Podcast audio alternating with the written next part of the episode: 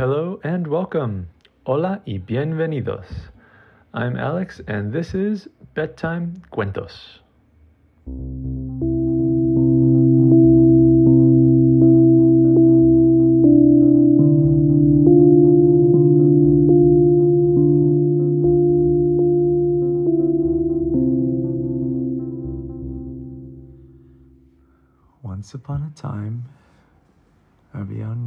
Se llamaba Mateo.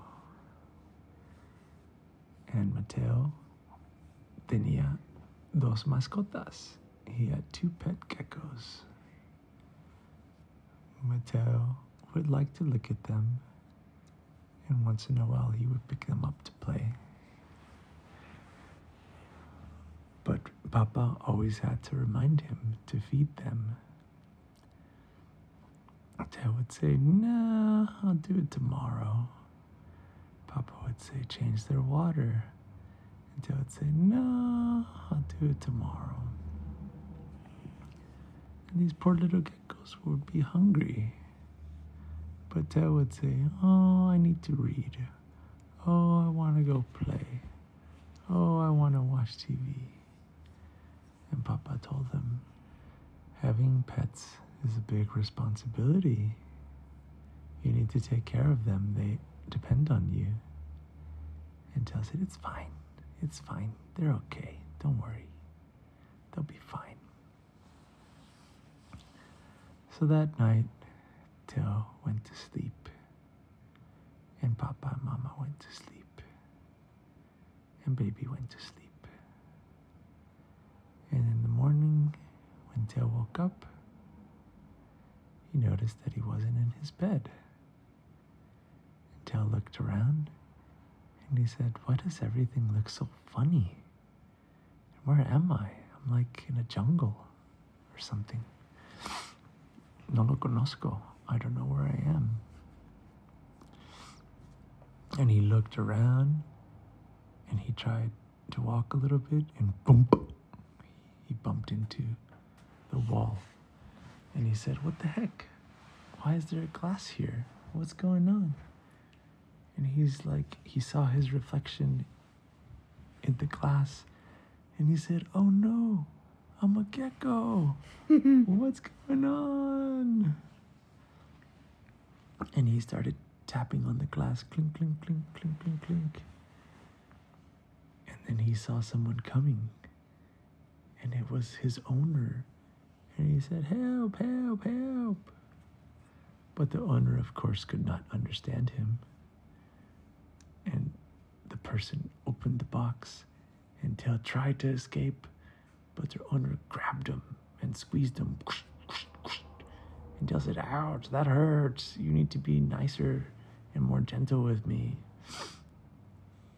And the and the little boy owner would toss Teo back and forth between his hands. He would throw him up in the air, and Teo would be like, Ah, this is too much. I can't handle this. He's gonna drop me. Put me back in my cage. And Teo jumped into his cage.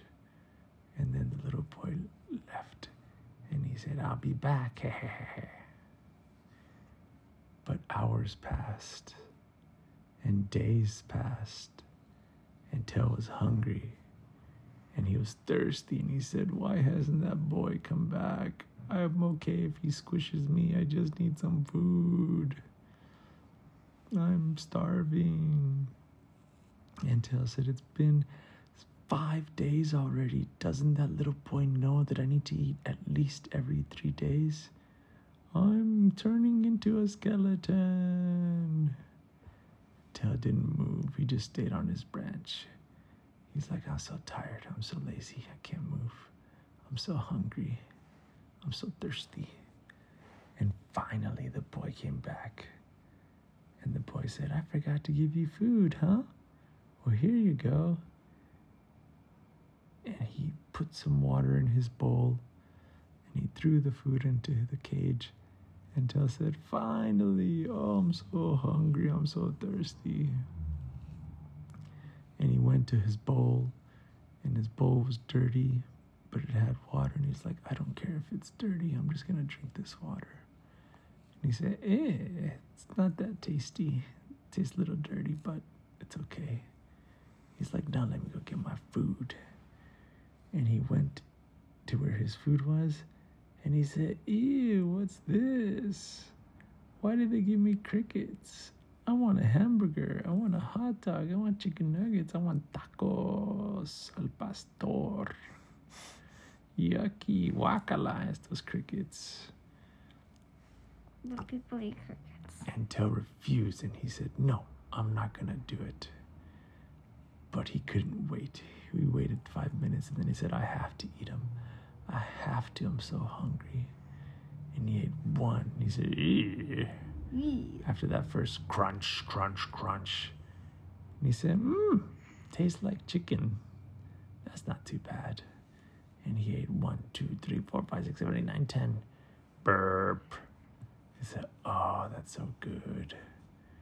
And then the little boy came back and he said, Ooh, look, you're done with your food. That means it's time to play. And Teo said, No, no, no, no, leave me alone. And Teo tried to run away, but the boy caught him. And he said, You can't escape from me. Ha ha ha ha. And he squished him. And Teo was so full that he went up. And, and the boy said, Ew, you pooped in my hand, you nasty gecko. And he put him back in his cage. And Teo laughed. Ah, ha, ha, ha, ha, ha, ha. Oh, that was the best thing ever. And Teo said, Oh man, I'm stuffed. I'm gonna take a nap. And Teo fell asleep. And when he woke up, he was a little boy again.